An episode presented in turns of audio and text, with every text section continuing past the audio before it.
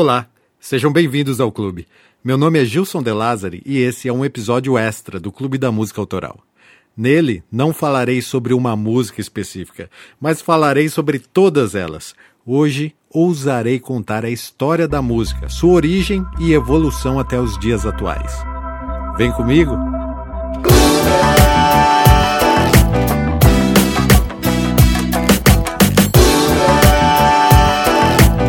Clube da Música Autoral. Apresentação e produção: Gilson De Lázari.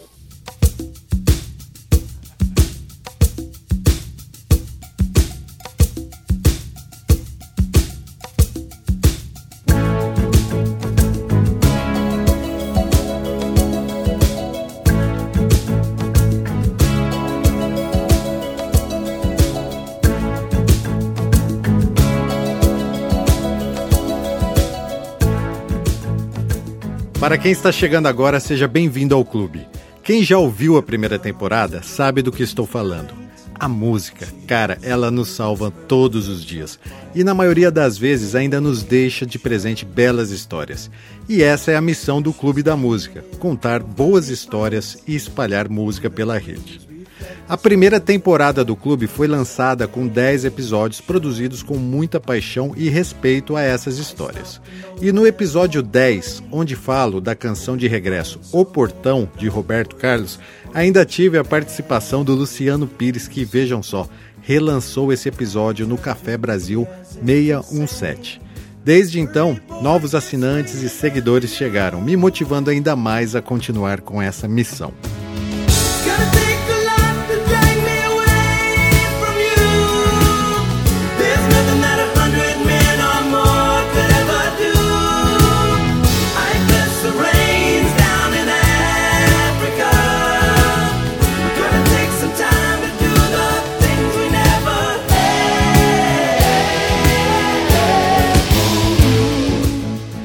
Você está seguindo o clube nas redes sociais? Olha, é importante que siga, tá? Pois eu complemento as informações desse podcast por lá. O clube está no Facebook, no Twitter e no Instagram. Procure por Clube da Música Autoral. Só de me acompanhar você já começa a fazer parte deste clube. E no WhatsApp rola uma lista de transmissão do clube. E para quem prefere, posso te enviar os novos episódios por lá. O link está na descrição deste episódio. A segunda temporada do clube ainda não começou, tá? O episódio de hoje é só um aperitivo, mas tenho novidades quentes para divulgar. O site do Clube da Música Autoral finalmente está no ar. Acesse clubedamusicaautoral.com.br e tenha acesso a todo o material do clube em um só lugar. Quero avisar também que o clube está com um logotipo novo. O barbudo com fones de ouvido foi evoluído e ficou muito legal. A segunda temporada do clube vem aí, e eu preciso da sua ajuda para definir quais serão os próximos temas. Por isso eu fiz uma enquete. Você pode votar e apoiar o clube ao mesmo tempo. Todos os links, assim como o convite para a lista de transmissão do WhatsApp, os episódios antigos, as enquetes de apoio, você vai encontrar no nosso novo site do clube. Acesse clubedamusicaautoral.com.br e divirta-se. Feliz e agradecido, faço questão de lembrar do Christian Fernandes, que apoiou o clube com o nosso novo site personalizado.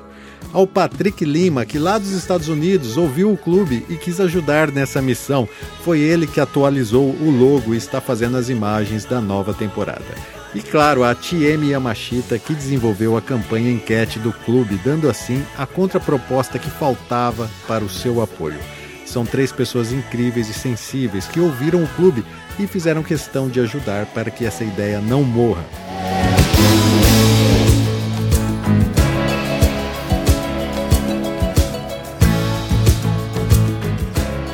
Olha, recados dados e agradecimentos feitos. Bora ao que interessa? Vamos contar a história da música. Quem é? Clube da Música Autoral. É muito difícil narrar a origem da música. Antropólogos geralmente concordam que os sons da natureza foram a principal inspiração do homem para que ele criasse a música, pois em determinado ponto da nossa evolução passamos a imitar o som da natureza. Essa teoria será bem aceita caso você seja um darwinista, assim como eu, e acredite na teoria da evolução das espécies. Mas em contrapartida, a Bíblia nos diz: certa vez Deus criou um grande músico, o melhor de todos. Ele foi feito com o selo da perfeição. Cheio de sabedoria e formosura, em seu corpo haviam tamborins e pífaros. Mas então, inesperadamente, ele começou a praticar a maldade. E pior, chegou ao ponto de achar que seus dons e talentos eram maiores do que o próprio Deus.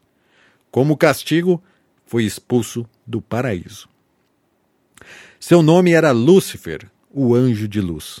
Segundo o livro de Ezequiel, Satanás, como é mais conhecido pelos religiosos, era músico, tocava tambores, tímpanos, além de ser regente do coro celestial.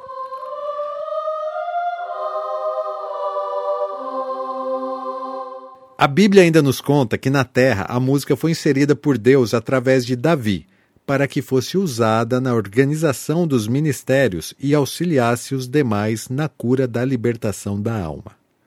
Legal, né? Mas eu prefiro a teoria de Darwin, tá? É, pois mesmo os animais que emitem sons evoluíram, e os mais harmoniosos são com certeza os pássaros. Mas vocês já pararam para ouvir o canto das baleias?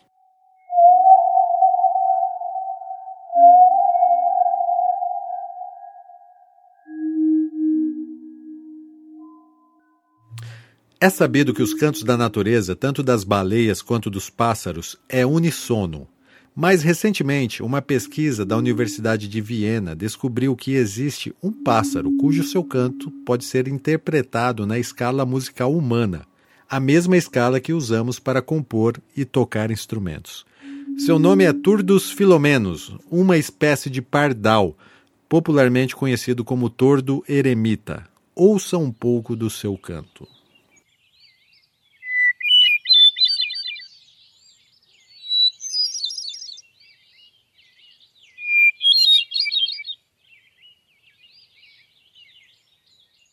O primeiro instrumento humano a ser usado na música foi a voz humana. E isso só aconteceu após o homem das cavernas ter dominado a habilidade da comunicação. Simultaneamente desenvolveram a capacidade de bater em troncos, usando ossos e outros objetos que ressonassem como tambores.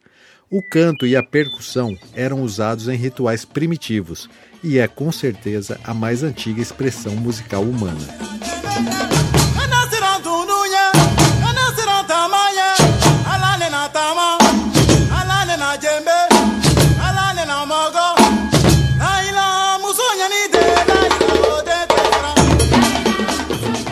O primeiro instrumento musical unissonante que se tem notícia é uma espécie de flauta, forjada em osso. Estima-se que esse osso, encontrado em escavações, tenha 33 mil anos de idade. Apesar dos estudiosos afirmarem que o homem já tocava flauta há 50 mil anos atrás. Provavelmente a flauta evoluiu de apitos usados pelo homem para organizar suas caçadas e avisar sobre ataques de predadores. Os furos feitos nos ossos acabaram por mudar a tonalidade do apito, e assim, pela primeira vez, o homem pôde manipular as notas musicais.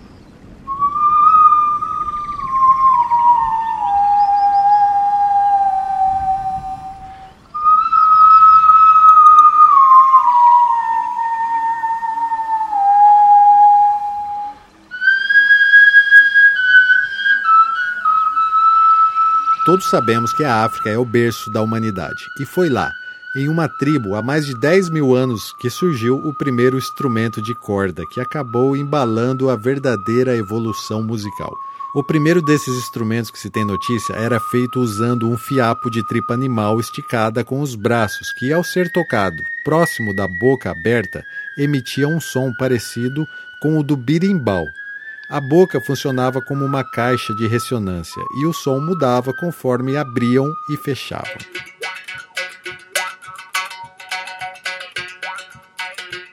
Logo começaram a acoplar cabaças e cascos de tartaruga para que ressonassem sem o uso da boca, e assim foram adicionando mais fiapos de tripas, até o instrumento evoluir e ficar parecido com uma harpa primitiva. Mas antes de ser harpa, os persas da Mesopotâmia a batizaram de guitarra. Daí já sabemos a origem do nome guitarra, certo? Mas a guitarra ainda estava longe de ser criada. O primeiro instrumento de cordas feito de madeira e um braço de apoio foi o alaúde. Ele é o avô de todos os instrumentos de corda, e a sua criação foi significante para a evolução da música.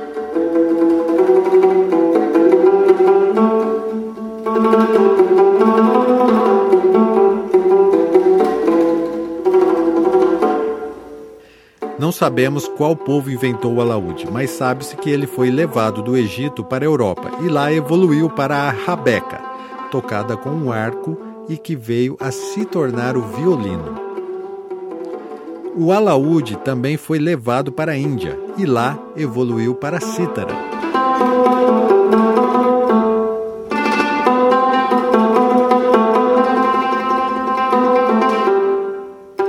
A música era o símbolo da nobreza e podia ser ouvida apenas nos palácios dos grandes sacerdotes e reis da antiguidade. Em 1950, na Síria, foram descobertas escrituras datadas de 3 mil anos atrás. Nelas estavam escritas com uma linguagem primitiva notas musicais.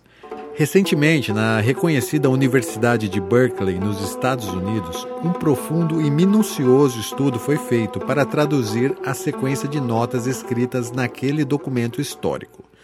O que você vai ouvir agora é a sequência de notas de uma canção escrita há 3 mil anos atrás, executada por músicos de Berkeley, com um instrumento chamado samum de nove cordas, um tipo de harpa ou lira. Se liga.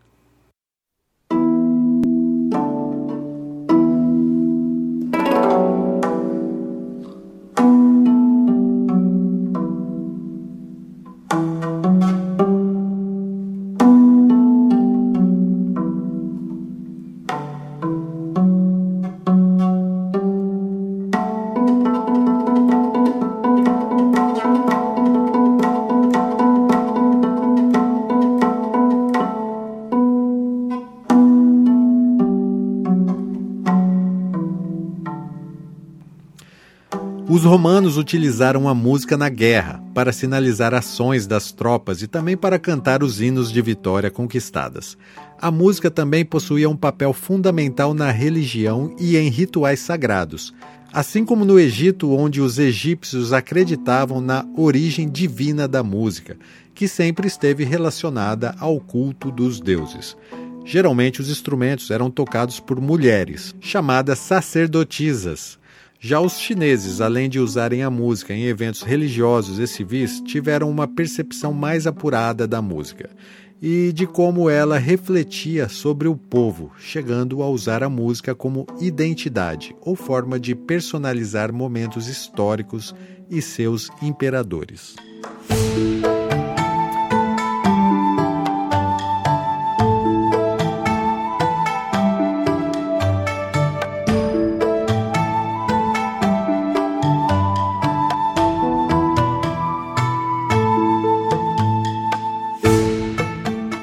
No ano 500 a.C., uma evolução drástica ficou marcada com a descoberta das notas musicais. Pitágoras, um grande filósofo grego, foi quem as descobriu usando apenas um pentagrama para isso. Ele percebeu que os sons harmônicos se repetiam na metade da corda, depois a terça parte e depois a quinta parte. E assim ele criou os intervalos de quinta, terça e oitava do qual podem ser usados para explicar 90% das músicas que conhecemos hoje. Outra evolução que marcou a história da música foi a invenção da notação musical, da qual nasceu uma escrita. Hoje a conhecemos como partitura musical. Muitas maneiras diferentes foram usadas para escrever música, mas apenas no século V esse formato se padronizou, com cinco linhas horizontais e os símbolos das notas como a conhecemos hoje. Dessa forma, as obras musicais se eternizaram e passaram a ser levadas adiante por gerações. Um dos primeiros temas musicais escritos nesse formato que se tem notícia são os cantos gregorianos.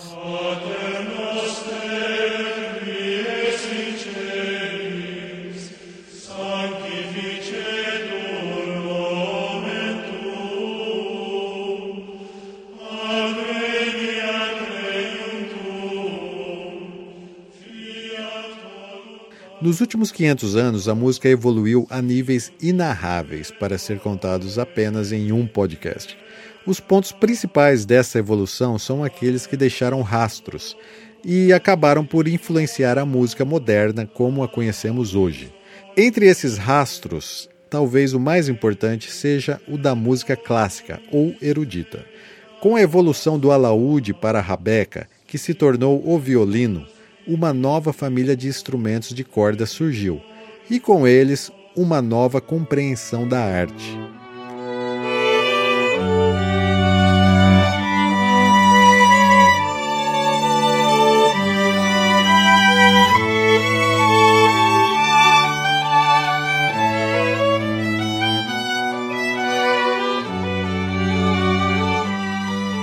Em Roma, as peças teatrais passaram a ficar mais dramáticas com a adição de trilhas sonoras. Mas a música, que chegou como coadjuvante, logo roubaria a cena com a criação das imponentes orquestras e seus concertos. No século XVII, incríveis peças musicais foram escritas, e as mais relevantes foram compostas por músicos como Mozart, Beethoven e Bach. Foi quando os instrumentos passaram a serem organizados por famílias, na família das cordas temos o imponente quarteto formado por violino, violas, violoncelo e baixo. Na família das madeiras temos o oboé, a flauta e a clarineta. Na família dos metais, o trompete, a trompa, o trombone e a tuba. E na família da percussão, o tímpano, o congo, o xilofone e os pratos. Mas como propagar um som de qualidade para um público enorme ao ar livre em pleno século XVIII? Foi nessa época que aconteceram evoluções acústicas incríveis, usadas como referência até hoje, como a criação das conchas acústicas, locais construídos com a função de melhorar e expandir o som das orquestras. Em um único concerto, até 80 músicos se apresentavam e a quantidade de instrumentos variava de acordo com a emissão sonora de cada um. É por isso que existem vários instrumentos de cordas numa orquestra, para compensar o volume em comparação a outros instrumentos. E assim era feita a mixagem do som. E para organizar, no século XVIII, segurando uma varinha, que poderia ser até chamada de varinha mágica, surgiu o regente, ou melhor, o maestro.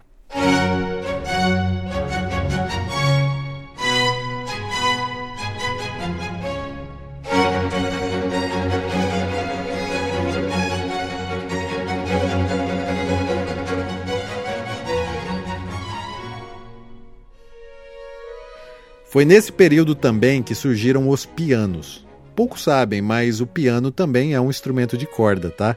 E ele evoluiu do cravo. Cada tecla funciona como um martelo, que ao ser pressionada bate em uma corda específica, afinada para emitir um determinado som. Para os músicos, o piano era a maior invenção já imaginada, pois pela primeira vez um único instrumento tinha a perfeita precisão das notas que podiam ser tocadas de forma independente.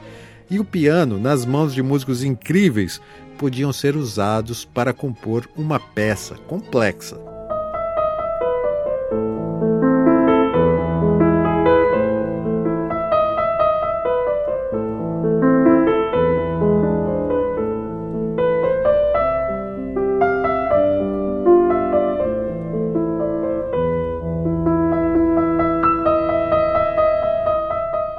O alaúde, aquele mesmo instrumento que inspirou o violino e, consequentemente, as orquestras, também inspiraria a criação de um outro instrumento que mudaria a história da música: o violão.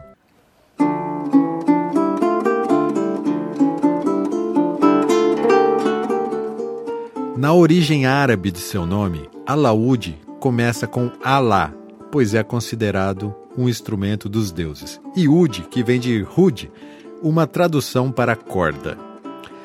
Na Espanha, o alaúde, com seu tradicional formato de pera, acabou evoluindo para a vihuela. Parecido, porém, seu corpo era em formato de oito. Logo mudaram sua afinação e acabou conhecida como guitarra renascentista, provavelmente influenciados pelo momento de maior inspiração artística do século XIII ao XVII.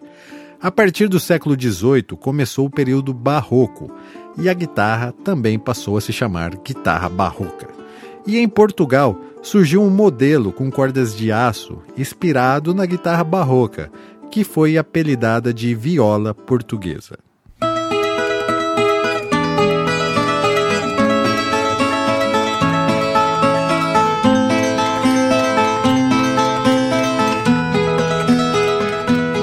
Com a vinda dos jesuítas para o Brasil, eles trouxeram a tiracolo essa viola portuguesa e passaram a usá-la na evangelização dos nativos. É nessa fase que começa a ser contada a história da música no Brasil. Mas antes de irmos para o Brasil, deixa eu concluir a história do violão. Na Espanha, a guitarra barroca evoluiu para a guitarra romântica, já no formato que conhecemos hoje. E ao chegar em Portugal, os patrícios, ao notarem que ela era maior que a viola, passaram a chamá-la de violão, um aumentativo de viola. Por isso, no mundo todo, o violão se chama guitarra acústica, menos no Brasil e em Portugal, onde esse apelido pegou.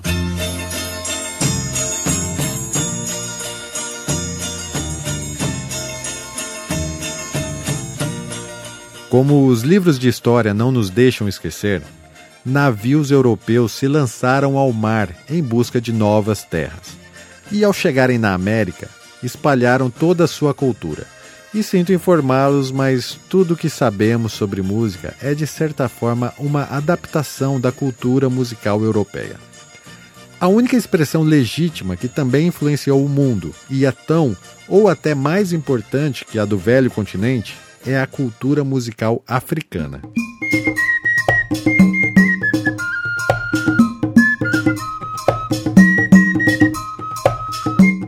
Ao serem escravizados e levados para outros continentes, os africanos felizmente conseguiram manter suas origens musicais.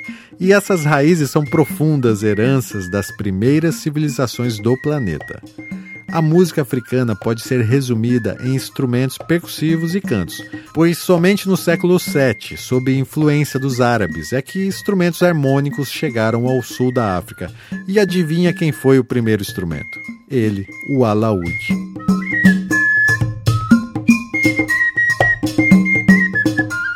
Por volta do ano de 1500, escravos africanos vieram em navios negreiros para a América, trazendo a mão de obra necessária para transformar a América em um puxadinho da Europa.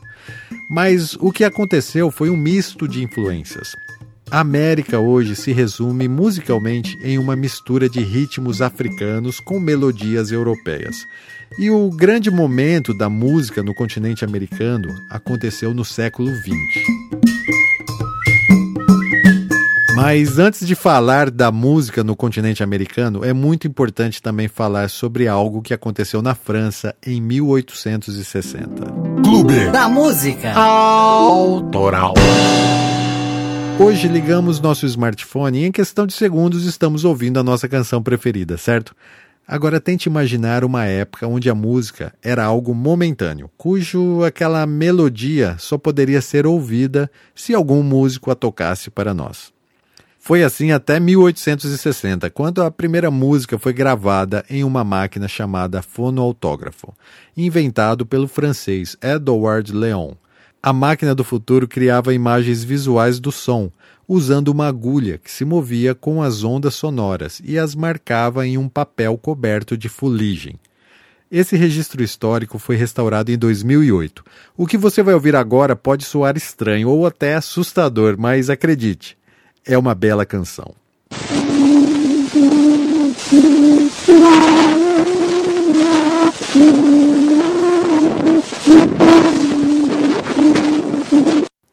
Agora ouça essa mesma canção regravada em 1931.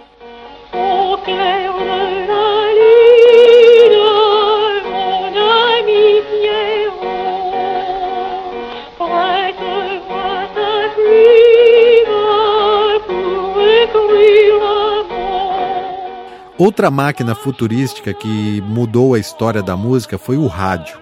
A primeira transmissão de voz humana via ondas eletromagnéticas se deu em 1906 e foi feita pelo canadense Reginald Fessenden. As primeiras emissoras de rádio surgiram em 1920 com o intuito de transmitir informações sobre a guerra. E no meio tempo, entre essas informações, músicos tocavam geralmente piano. Aquilo era transmitido para uma audiência pequena. Até a década de 40, quando aconteceu a popularização dos aparelhos radiofônicos e mudou consideravelmente a história da música.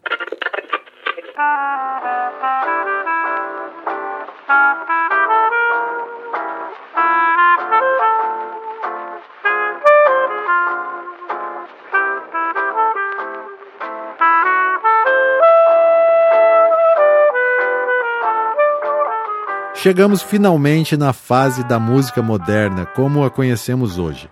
Os Estados Unidos foi palco de uma das maiores, se não a maior evolução musical da era moderna. Eu adoro essa história e peço licença para contá-la em detalhes.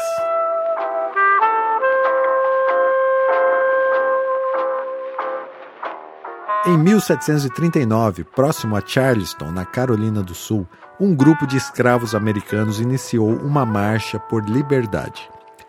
Essa é considerada a primeira revolta de escravos dos Estados Unidos. Conta-se que, ao entrarem em confronto, os negros mataram cerca de 25 brancos. Os rebeldes acabaram capturados e foram executados em praça pública.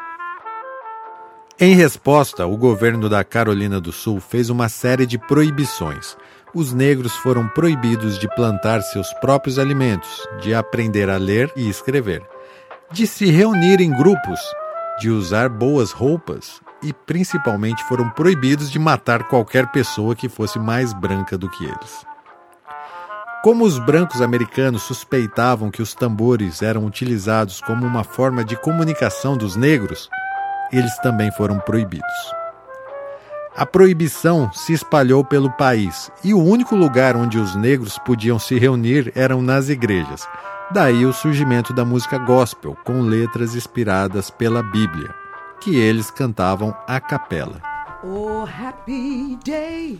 Oh, happy day. Oh, happy day. Oh, happy day. When Jesus washed, yes, when he did. Jesus washed. Oh, when he washed. When Jesus washed. When Jesus washed, yes, he did. When Jesus washed. He washed my sins away. Oh, happy day. Oh, Os instrumentos toleráveis dos quais os negros podiam tocar eram o violão, a gaita e o piano, encontrados geralmente nas igrejas. Em meados da década de 1930, negros latinos migraram para os Estados Unidos e com eles trouxeram de volta a tradição dos tambores caribenhos. Logo nasceu o jazz e depois o blues.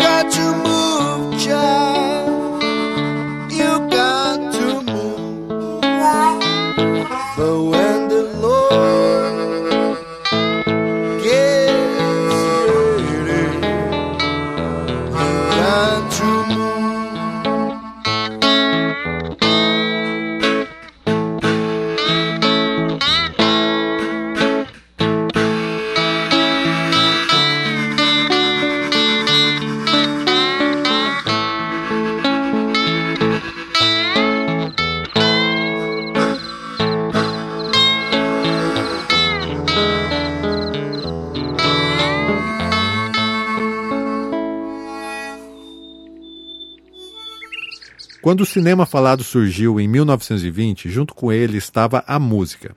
A arte cinematográfica está diretamente envolvida com a arte musical. Filmes e suas trilhas sonoras nos emocionam desde o surgimento do cinema falado.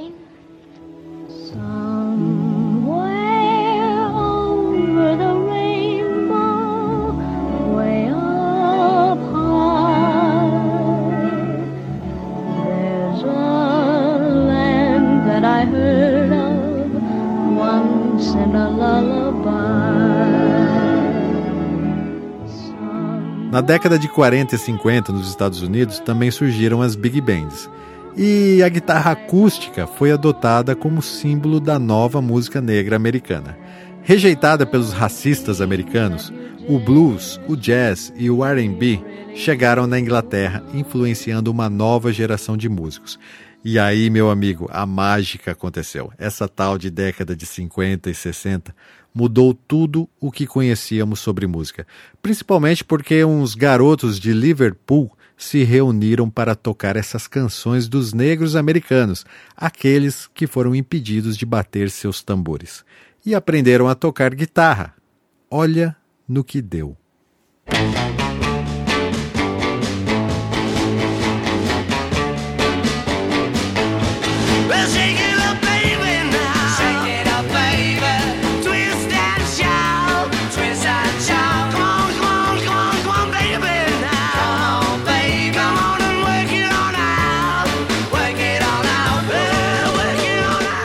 Guitarra elétrica é uma adaptação da guitarra acústica, porém eletrificada e amplificada para que seu som atingisse proporções maiores. Logo perceberam que o corpo de madeira maciça era melhor para essa finalidade de amplificar o som. E Léo Fender, Adolf Rickenbacker e Les Paul foram pioneiros na arte de fazer guitarras sólidas. Sendo esse último, Les Paul também o inventor do gravador multipistas, uma invenção que mudaria a forma como as músicas eram gravadas.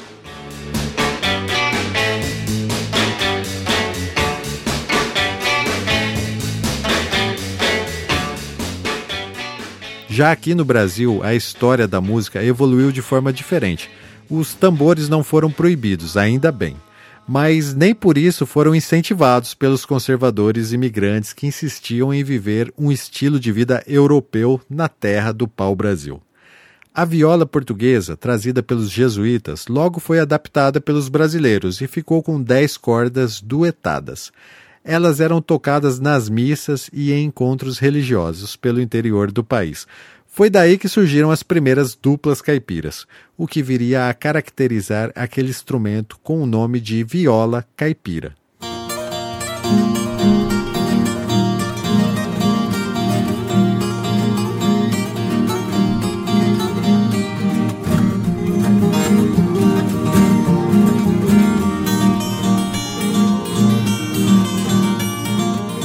Brasil, a primeira gravação foi feita em 1902 pelo compositor, ator e humorista Xisto Bahia.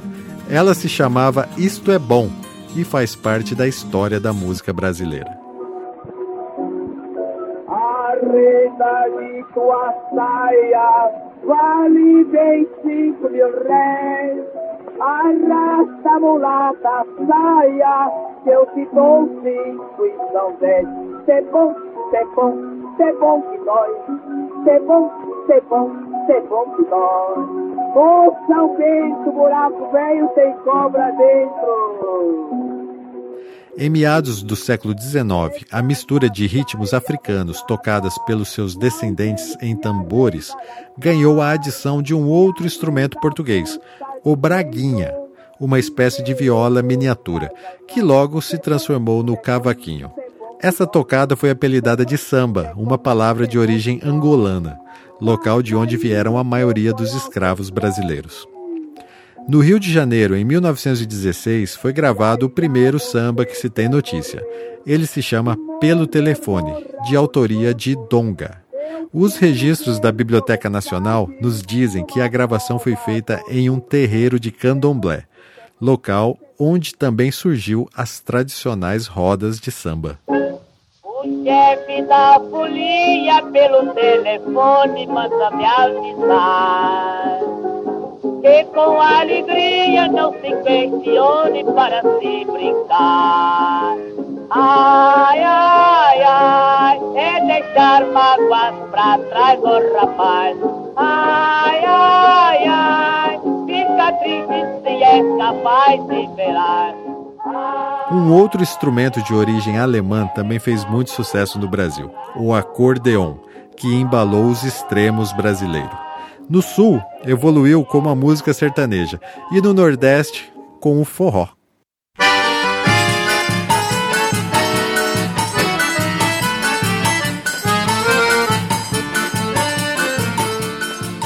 A bossa nova e a MPB foram os dois últimos ritmos brasileiros antes das inúmeras fusões sonoras, influenciadas, claro, por eles, é, pelos Beatles, né?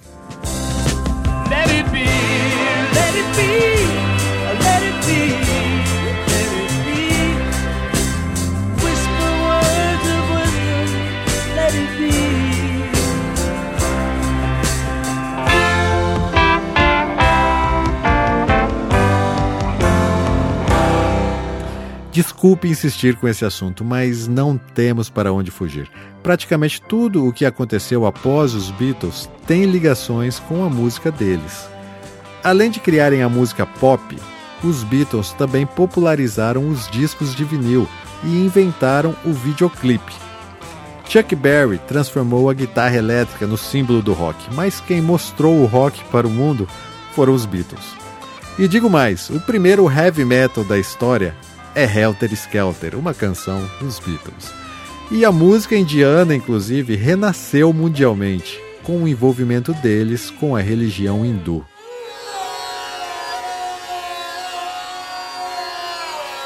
Dá para entender um pouco da importância dos Beatles?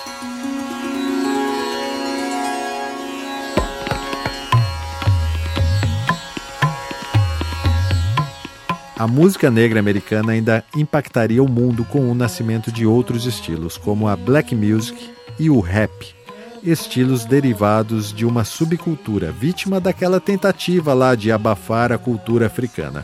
Na Jamaica, outra expressão autêntica também fez parte dessa evolução da música negra, o reggae de Bob Marley.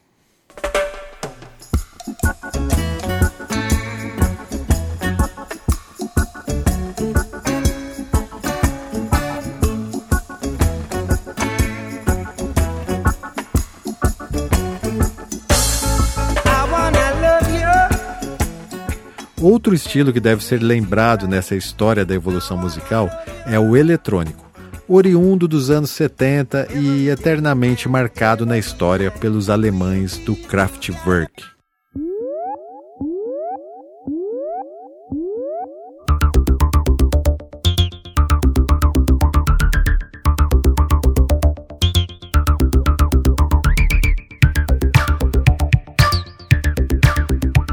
Da mistura da black music com a música eletrônica nasceu o pop moderno, eternizado por Michael Jackson, e com ele o seu disco mais vendido do mundo, Thriller.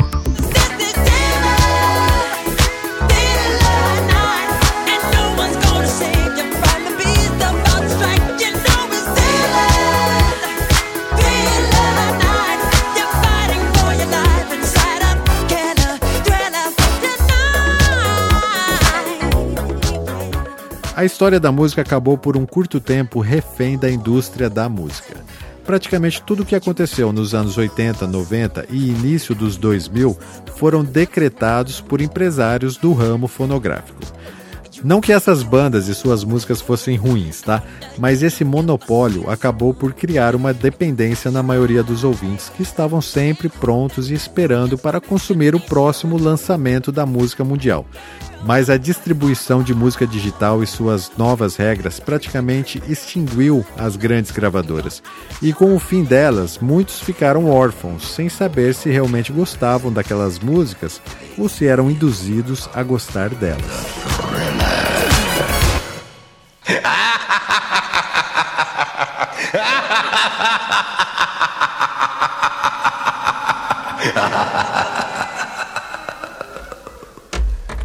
É tudo muito recente e eu acho que ainda não conseguimos nos livrar dessa dependência das grandes gravadoras.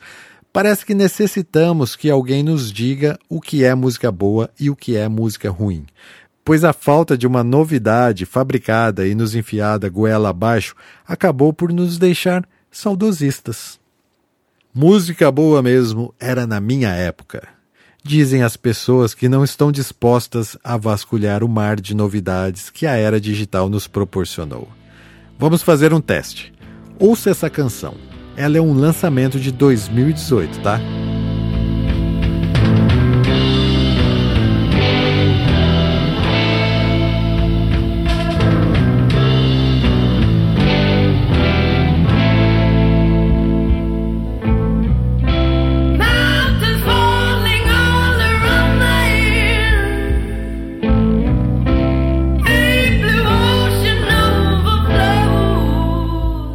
Você pode estar pensando, mas espera aí, ela parece uma canção dos anos 60? Exatamente.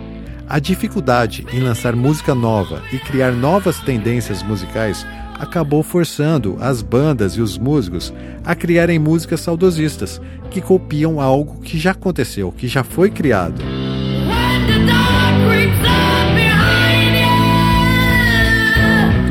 Essa banda se chama Blues Pills e é uma cópia de Led Zeppelin. Deu certo, pois é um som velho disfarçado de novidade.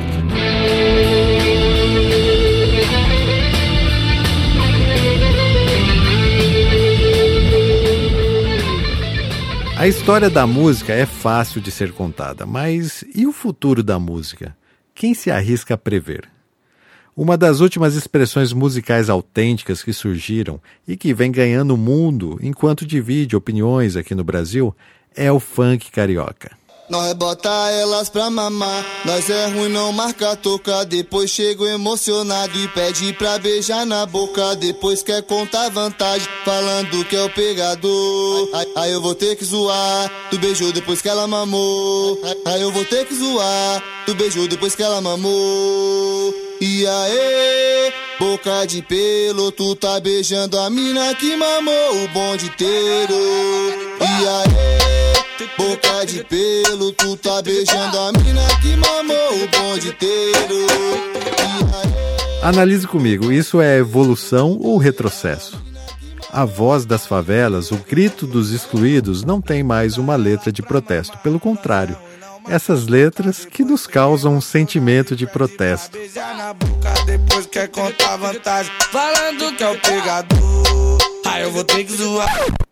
É isso que a nova geração está ouvindo atualmente e nos dá uma pista sobre o futuro da música. Quer arriscar uma opinião? Fique à vontade. Agora é com vocês, porque eu estou encerrando por aqui.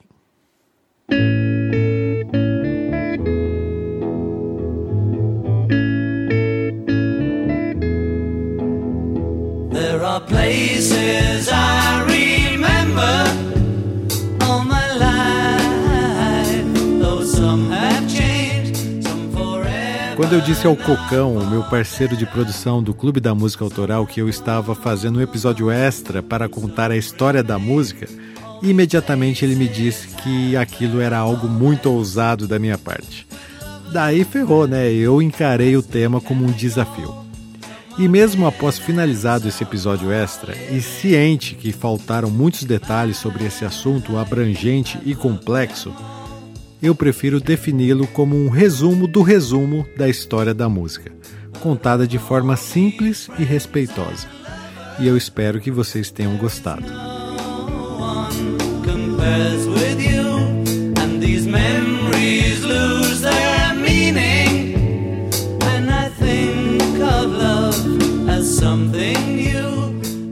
Se você ficar com gostinho de quero mais, saiba que eu fiz uma playlist com as músicas que foram usadas nesse podcast e já está disponível para você ouvir no Spotify. Eu não vejo a hora de começar a segunda temporada do clube, sabe? Mas para isso acontecer, eu preciso da sua ajuda, votando e escolhendo os temas da nova temporada. Para votar, você precisa ser um assinante do clube e isso te custa apenas 10 reais por mês todo assinante do clube pode, além de votar, opinar sobre os novos temas do clube. Agora, se você tiver uma história legal com alguma música, saiba que eu quero ouvi-la e ela pode até ser contada nos próximos episódios do clube. Acesse o site clubedamusicaautoral.com.br. Todos os links, assim como o convite para a lista de transmissão do WhatsApp, os episódios antigos e as enquetes de apoio, você encontra no nosso novo site do clube.